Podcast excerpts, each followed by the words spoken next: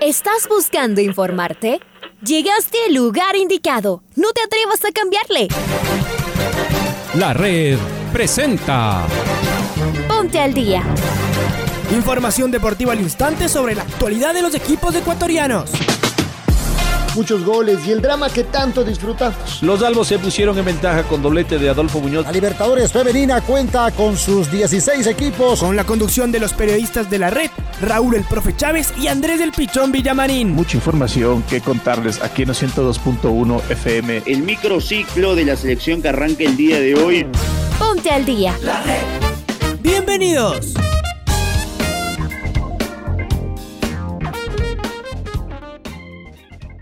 Hola, ¿qué tal? ¿Cómo les va? ¿Cómo están? Tengan ustedes muy, pero muy buenas tardes, buenos días. El placer de poderlos saludar. Día 27, 27 de abril del presente año 2021. Les mandamos un abrazo grande, una mañana fría la que tenemos en la capital de todos los ecuatorianos, con eh, mucha lluvia la tarde y noche de ayer. En realidad eh, debemos eh, cuidarnos. Hay un ambiente de fútbol en la capital de la República en medio de todo lo que va a significar esta tarde y noche la participación de Liga Deportiva Universitaria frente al Club Atlético Vélez Arfil y lo que será el partido de Independiente del Valle frente al elenco del Palmeiras en territorio brasileño. Así que arrancamos, le saluda como cada mañana Andrés Villamarín Espinel en compañía de Raúl Chávez, en Control Master está Paola Yambay, damos el puntapié a este día 27, día martes en los micrófonos de la red y gracias a cada uno de ustedes por acompañarnos.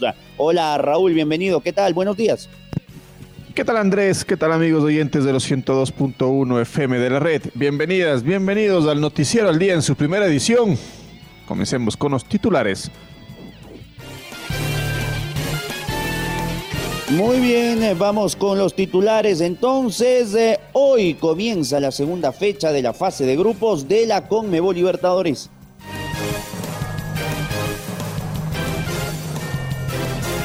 Y por esa segunda fecha de la Libertadores, Liga recibe esta tarde a Vélez. Independiente sueña con volver al triunfo en tierras brasileñas. Los Rayados del Valle dieron a conocer un caso positivo de COVID-19. Conmebol no podrá organizar partidos de la Libertadores y de la Sudamericana en la ciudad de Bogotá. Sebastián Palacios será el nuevo ministro de Deporte. Esta tarde hay reunión de la Liga Pro para la reactivación del torneo nacional. Real Madrid y Chelsea se ven las caras en la primera semifinal de la Champions. La destacada periodista taurina ecuatoriana Carmen Toledo River eh, falleció a los 72 años eh, tras no vencer al cáncer la mañana del día de ayer. Le mandamos un abrazo grande a todos sus familiares. Es momento de presentar el editorial del día en la voz de Alfonso Lazo Ayala. Resultó llamativo el poder goleador de varios ecuatorianos que juegan en el exterior durante el fin de semana y hasta ayer lunes además en muy diversas ligas en el mundo. Cristian Novoa marcó su décimo gol convirtiéndose esta en su temporada más goleadora desde que está en Rusia. Anderson Julio debutó en cambio en la MLS y lo hizo con un doblete. Imposible comenzar mejor su aventura norteamericana del ex liga. En México anotaron Fidel Martínez, que ya lleva ocho goles, pero también Ángel Mena y Michael Arroyo, que ya llegaron a los seis festejos. Los tres son fijos de nuestra tricolor y no bajan su producción. En otros torneos europeos también gritaron nuestros tricolores. Ener Valencia, convertido en figura del popular Fenerbahce turco, consiguió un doblete. Ya lleva nueve tantos y está peleando el título con su equipo a tres puntos del líder Besiktas. Leonardo Campana volvió a marcar ayer luego de estrenarse en las redes la semana anterior. Va ganando espacio y los goles le permitirán sumar minutos. Finalmente, Jordi Caicedo volvió a marcar en Bulgaria donde consiguió su quinto gol personal en 13 partidos. Muchos goles tricolores, muchas alegrías repartidas. Hoy vuelve el fútbol internacional en Sudamérica. Liga recibirá en el Rodrigo Paz a Vélez en partido clave para el grupo. Podrá estar Adolfo Muñoz y además contar con Luis Amarilla y con Juan Caprof ha recuperado. El cuadro argentino perdió en su debut y seguramente sabe que Liga es su rival directo en busca de la clasificación. Por su parte, el IDB visita a otro equipo brasileño, el actual campeón Palmeiras. Los tricolores necesitan recuperar los puntos que perdieron ante Defensa y Justicia. Le vino bien no jugar el fin de semana y así recuperar a un plantel que venía compitiendo cada tres o cuatro días desde hace más de un mes. Esperamos dos partidazos esta tarde y noche. Doblete Copero, que usted podrá seguir en los 102.1 FM y también en nuestro canal de YouTube y en nuestro Facebook. En la red precisión, rigor y emoción en la radio que siempre está. Escuchábamos el editorial en la voz de Alfonso Lazo Ayala. Es momento de ir con Domingo Valencia Lazo porque hoy comienza la segunda fecha de la fase de grupos de la Conmebol Libertadores. Domingo nos trae la agenda de este día. ¿Cómo te va, Domi? Bienvenido. Buen día, compañeros, amigos oyentes. ¿Cómo les va? Esta tarde noche, Liga Deportiva Universitaria y el Independiente del Valle juegan sus partidos por la segunda semana de la fase de grupos de la Copa Libertadores. Los albos recibirán a las 17:15 a Vélez en el Estadio Rodrigo Paz Delgado. A la misma hora, el Flamengo de Brasil será local en el Maracaná ante Unión La Calera de Chile. Mientras que el Atlético Mineiro enfrentará al América de Cali en el Mineirao de Belo Horizonte a la misma hora. Los Rayados del Valle, en cambio, visitarán al campeón de América, el Palmeiras, en el Allianz Parque de Sao Paulo a las 19.30 hora de Ecuador. A la misma hora, el Internacional de Porto Alegre recibirá al Deportivo Táchira de Venezuela en el Beira Río. Y en Buenos Aires, Boca Juniors se volverá a enfrentar al Santos de Brasil en la bombonera tras haberse encontrado en las semifinales de la edición anterior. Mañana a las 17 horas jugarán en el Estadio Tito Tomaguelo Defensa y Justicia de Argentina y el Universitario de Perú. A la misma hora en la Nueva Olla de Asunción, Cerro Porteño de Paraguay recibirá a Deportivo La Guaira de Venezuela y Nacional de Uruguay enfrentará al Atlético Nacional de Medellín en Montevideo. A las 19, River Plate de Argentina enfrentará al Junior de Colombia en el Estadio Monumental de Buenos Aires.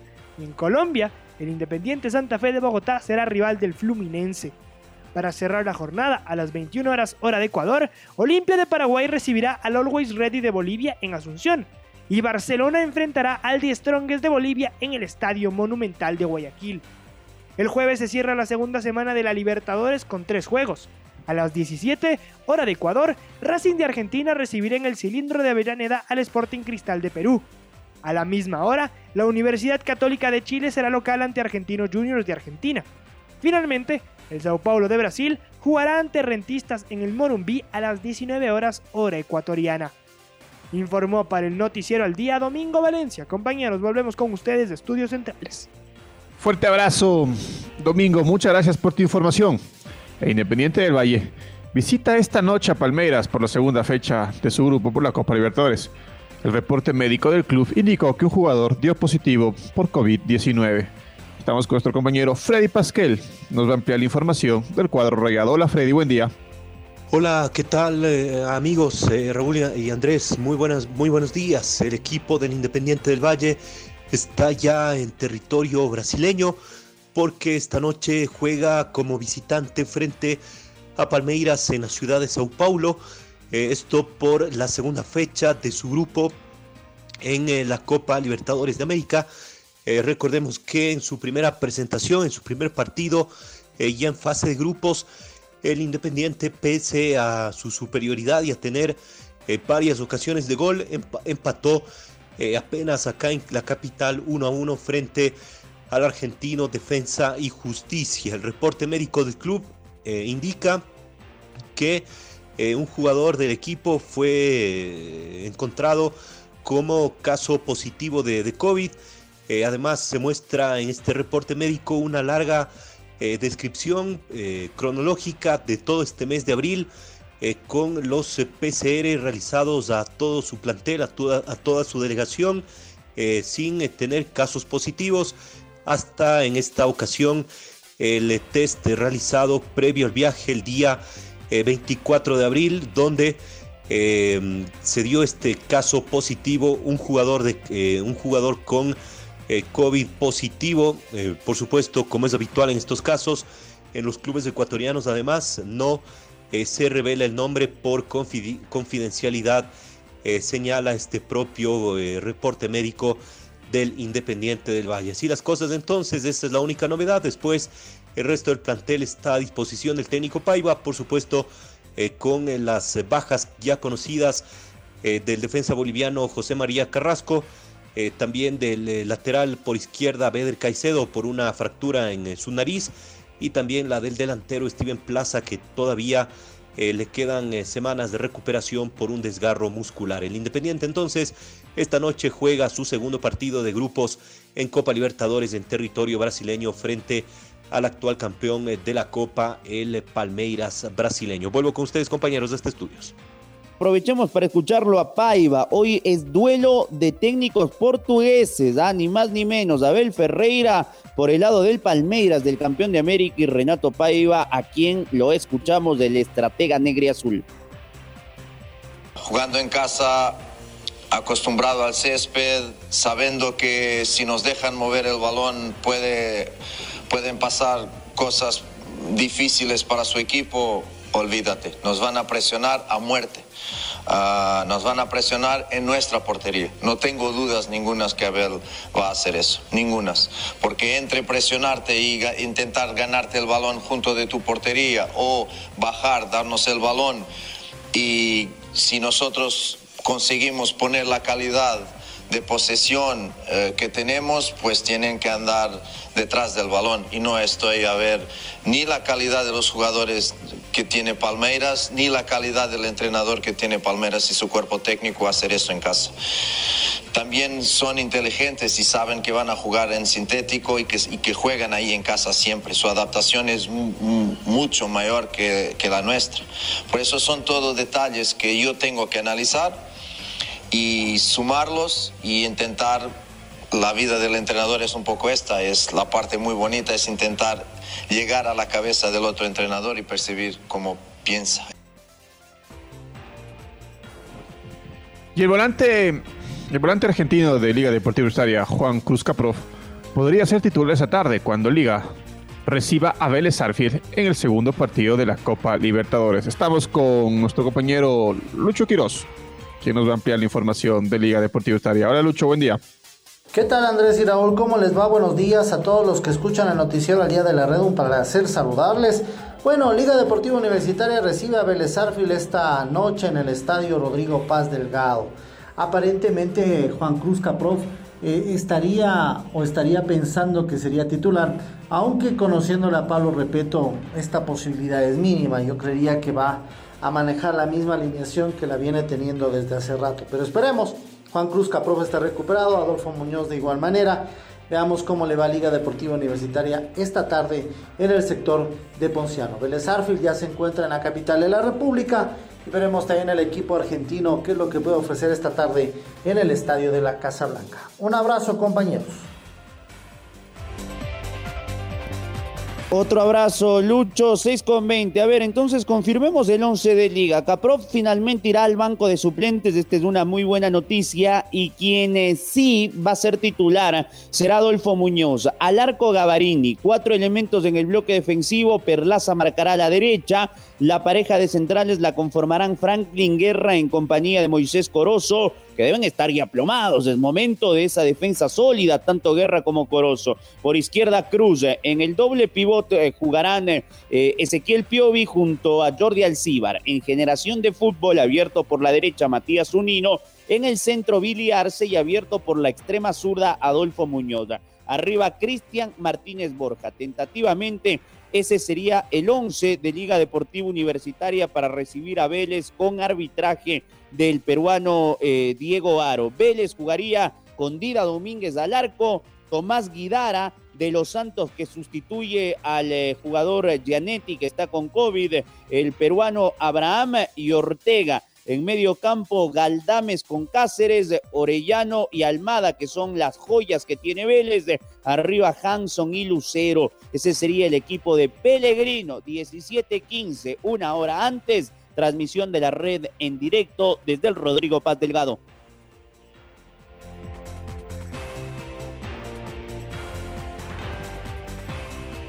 Y el día de ayer, el presidente electo de la República presentó a varios de, de sus nuevos ministros, de su nuevo gabinete.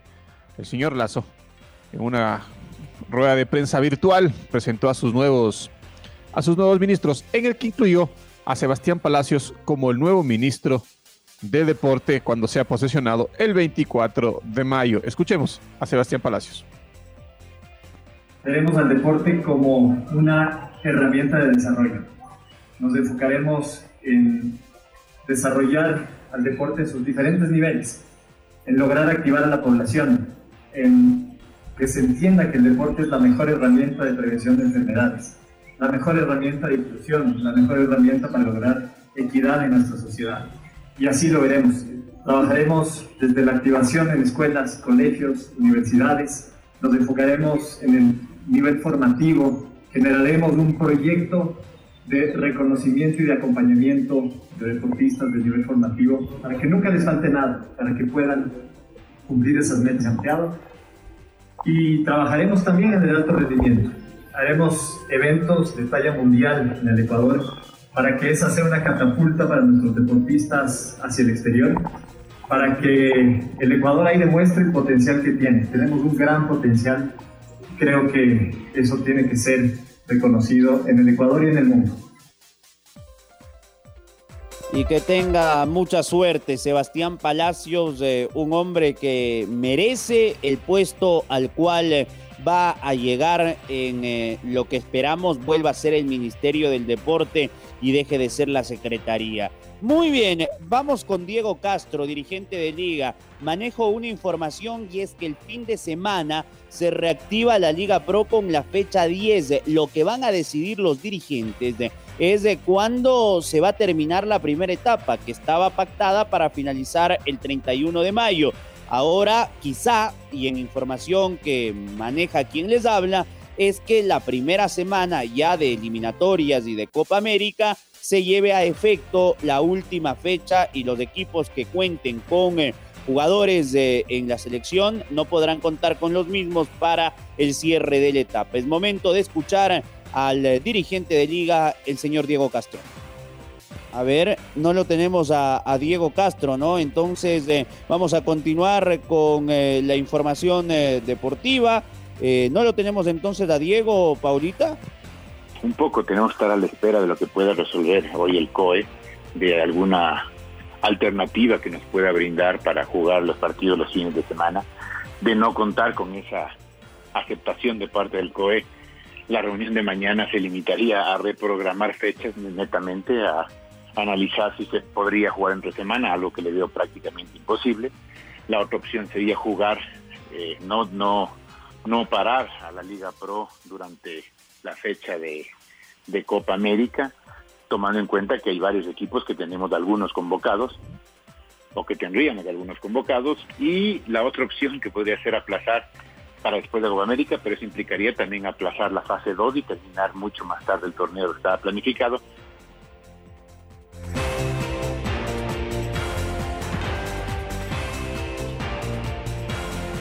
Y la alcaldía de Bogotá prohibió la realización de eventos deportivos tras la expedición de un decreto de alerta roja en la capital colombiana debido a una tercera ola de la pandemia del coronavirus. Estamos con nuestro compañero Pablo King, quien nos va a ampliar la información. Pablito, buen día.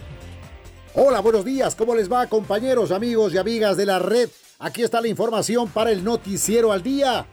Bogotá prohibió los partidos de las Copas Libertadores y Sudamericana previstos esta semana en la capital de Colombia debido a una tercera ola de la pandemia del coronavirus que tiene al sistema hospitalario de la ciudad de Bogotá al borde del colapso, indicaron fuentes de la alcaldía de Bogotá este lunes tras la expedición de un decreto de alerta roja que prohíbe los eventos deportivos. Esta decisión afecta sobre todo al partido de la Libertadores entre Santa Fe y el brasileño Fluminense del grupo de River Plate de Argentina programado para el miércoles en el estadio El Campín y al juego también de la Copa Sudamericana entre la Equidad y el equipo venezolano Aragua, previsto para el jueves en el estadio de techo de la zona donde integra también el equipo de la Luz de Argentina. Bogotá es una de las sedes también de la Copa América 2021 prevista entre el 13 de junio y el 10 de julio por primera vez en dos países, Colombia y Argentina. En los últimos días, el presidente argentino Alberto Fernández expresó dudas sobre la realización del torneo, también debido a la pandemia del coronavirus. Esta es la información, compañeros. Muy buenos días. Muchas gracias, amigos y amigas de la red. Durísimo, ¿ah? Durísimo lo que se vive también en Bogotá, es en todo el mundo lo que estamos eh, viviendo con la pandemia del COVID-19. Bueno, para ir con el gol del recuerdo, estamos con el tiempo. Hoy hay UEFA Champions League, hoy el Real Madrid mide fuerzas ante el Chelsea. El partido será a las 14 eh, horas, horario ecuatoriano. El Madrid hará de local en el Di Stéfano, jugará con Courtois, Barán, Militao, Nacho Carvajal en defensa, Casemiro retorna Cross y Modric, Marcelo con Vinicius en generación para dejar arriba a Benzema. Por su parte, Mendías, Piricueta, Thiago Silva, Rudiger, James, Jorginho, Kanté, Kilwell, Mount, Havertz y Werner, el alemán, el equipo de Tuchel, el técnico del Chelsea para la primera semifinal de la UEFA Champions League. Es momento de ir con el gol del recuerdo. El gol del recuerdo.